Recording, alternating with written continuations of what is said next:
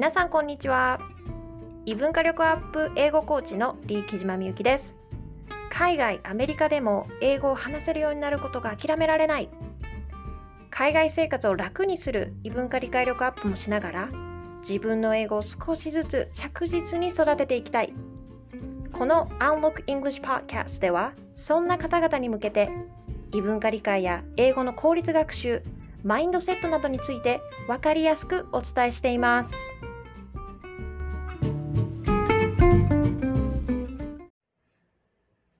Hi everyone, it's Miyuki. Welcome to another episode of Unlock English Podcast. This is episode 6. 今日は英語は関係性ごとに使い分けようというお話をお届けします。今日のお話では英語を学ぶほとんどの人にとって盲点になっている英語をコミュニケーションとして使用する際のポイントについてお話ししていきます。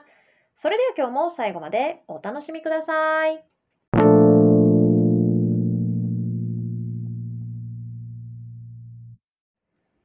はい、今日は英語は関係性ごとに使い分けようというお話なんですけれども、まあ、基本的にこのポッドキャストを聞いていただいている方々っていうのは、ね、自分で自発的にどうやったら効率よく英語をね使える英語を習得できるかなっていうふうにね考えていらっしゃる方多いと思うんですよ。でまあ皆さんどうでしょうか？今までこういうことって意識したことがありますか？こう自分が英語を話すときにこう相手と自分との関係性ですね、うん、ここを意識したことってあるでしょうか？ちょっとね考えてみてくださいね。で実は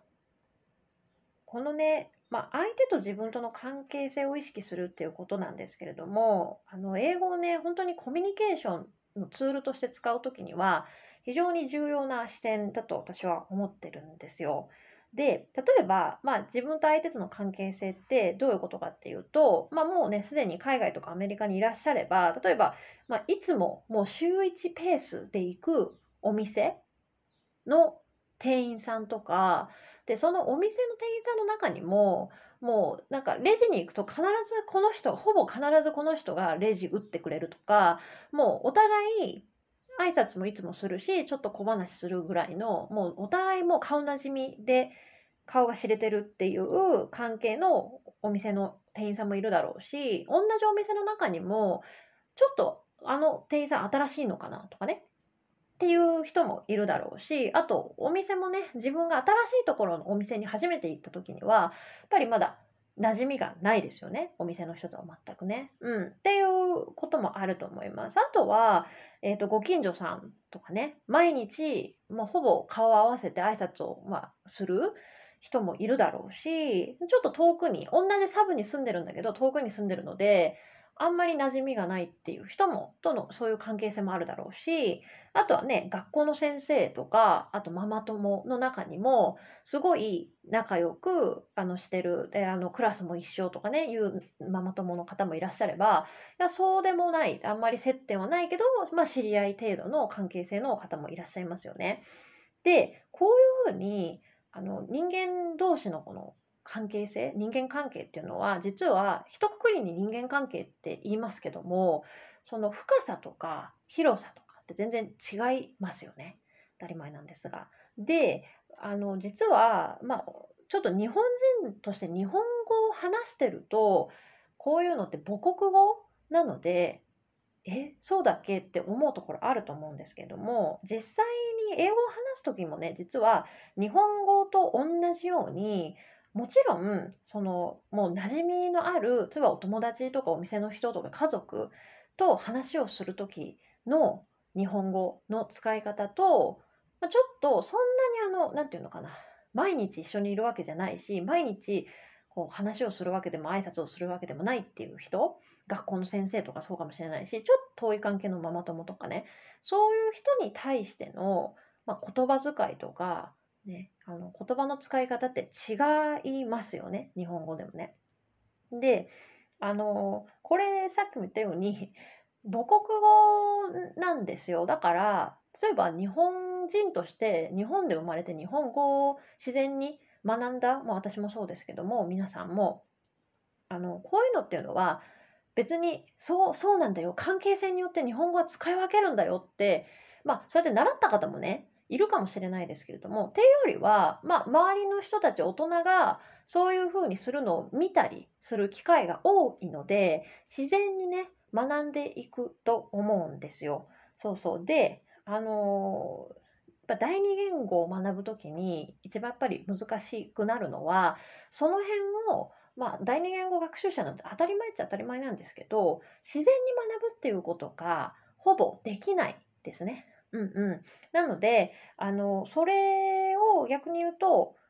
自分の母国語で自然としてきたプロセスっていうのをきちんと意識してやらなくちゃいけないっていうことになってくるんですよ。で今日のテーマである英語は関係性ごとに使い分けようっていうのまさにそのいい例で、うん、あの英語をね学ぶ時にちゃんとその相手との関係性を意識しながらその人の関係性に合った例えばフレーズとか言い回しっていうものを自分で選べるようになるそういう練習をねちゃんとしていくっていうことが非常に重要になっていきます。うん、でここちょっとねあの分かりにくいと思うので例えば具体例をね今日出してみようかなって思うんですけれども例えばねいきなりですけど皆さんうんと、ね、飛行機に乗ってると想像してください。どこにしましょうか？アメリカンエアラインしますか？ね、あの、アメリカン航空ですっけ？にしましょう、会社はね。で、あの、まあ、乗って1時間ぐらいして、あなんか落ち着いてきたので、あの、皆さん、その、よくあるじゃないですか、あの、座席の前にテレビついてますよね。うん、エコノミーでもね。で、あテレビ見よっかなって思ったとしましょう。うん。で、見ようと思って、あのチャンネルをね、こういろいろいじくって、コントローラーをいじくってみるんだけど、動かない。なぜか。で、いろいろ自分でも試してみたんだけど、あ、もう限界だな、これ聞かないとわかんないなって思った時に、まず、じゃあ CA さんですね、パッてあの通りかかった CA さんに、こう、すいませんと、あの、これ、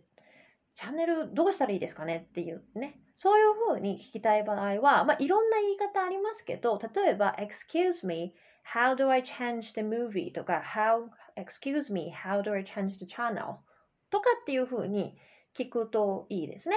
いいと思います。これね、excuse me, すいませんってことね。how do I? とか how can I? どっちでもいいですけども、うん。で、聞くといいかなと思うんですよね。そう。なんですけど、これが、例えばですよ、CA さんね、通りかかった CA さん、仕事としてね、CA さんの役割で、こう、仕事をそこでされてる方に対しては、今の言い方でいいと思うんですけど、例えば、同じことを、全く面識がね、なく、そして別にあの、そこで働いてるわけでもない、隣の乗客の人に聞く場合、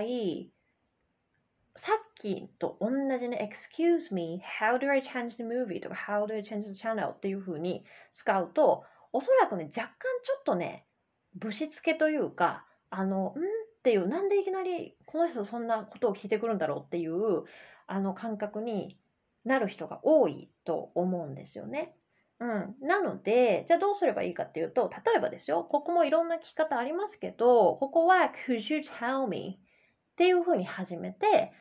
例えば隣の、ね、乗客の一緒に乗ってるね乗客の人に対しては Could you tell me how I can change the movie? とか Could you tell me how I can change the channel? っ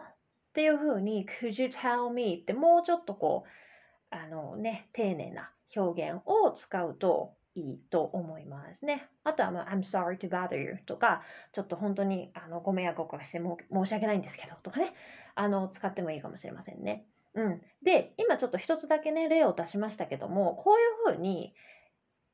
あんまりね意識してる人って意外と、うん、いないなって私も実感として感じてるんですよ。っていうのもあの日々ね英語コーチングしている中で私結構コーチングの中でこのちゃんとね相手との関係性も意識して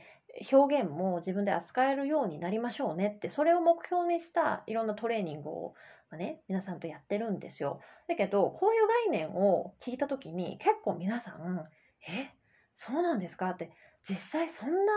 ね、やっぱり意識しなくちゃいけないものなんですねって聞いたことありませんでしたみたいなね、ことをおっしゃる方が結構多い印象があるんですね。なので、それがあの一人とかじゃなくて、結構あの複数、あのよくね、あのお声をお聞きするので、もしかするとね、このポッドキャストを聞いてらっしゃる方も、あんまり意識、それ気づいてなかったなっていう方もね、いらっしゃるんじゃないかなと思うので、今日、ちょっとテーマにお話をしていました、見ました。で、まあ、あの、よくね、海外でも特にあのいらっしゃってる、海外アメリカですね、にいらっしゃってる方でのコメントでね、お伺いするのが、いや、なんかね、伝わはいるんだけど、自分の英語が。だけど、なんか、すごい相手の反応がちょっと違和感あるような感じ、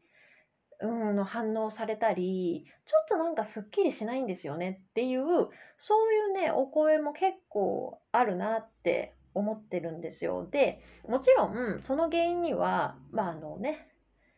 いろいろあるかもしれません。もしかすると、もう英語の語順時代がちょっと変なね、文章になっちゃってるとか、発音がとかね、いろいろね、その複合的な要素はある可能性はあるんですけれども、もしかすると、それ以前の問題として、まあ、今日ね、お話、テーマとしてお話ししている、英語は関係性ごとに使い分ける必要があるんだよって、そこを意識した学習がちゃんとできているかっていうことですね。ここがね、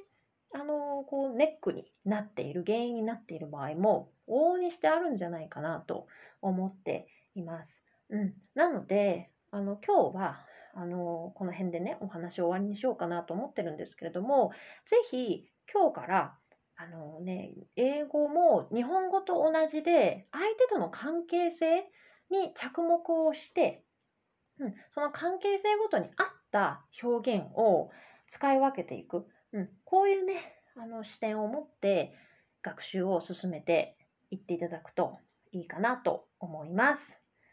はい。では今日は英語は関係性ごとに使い分けようというお話をお届けしました。今日もお聴きいただいてありがとうございました。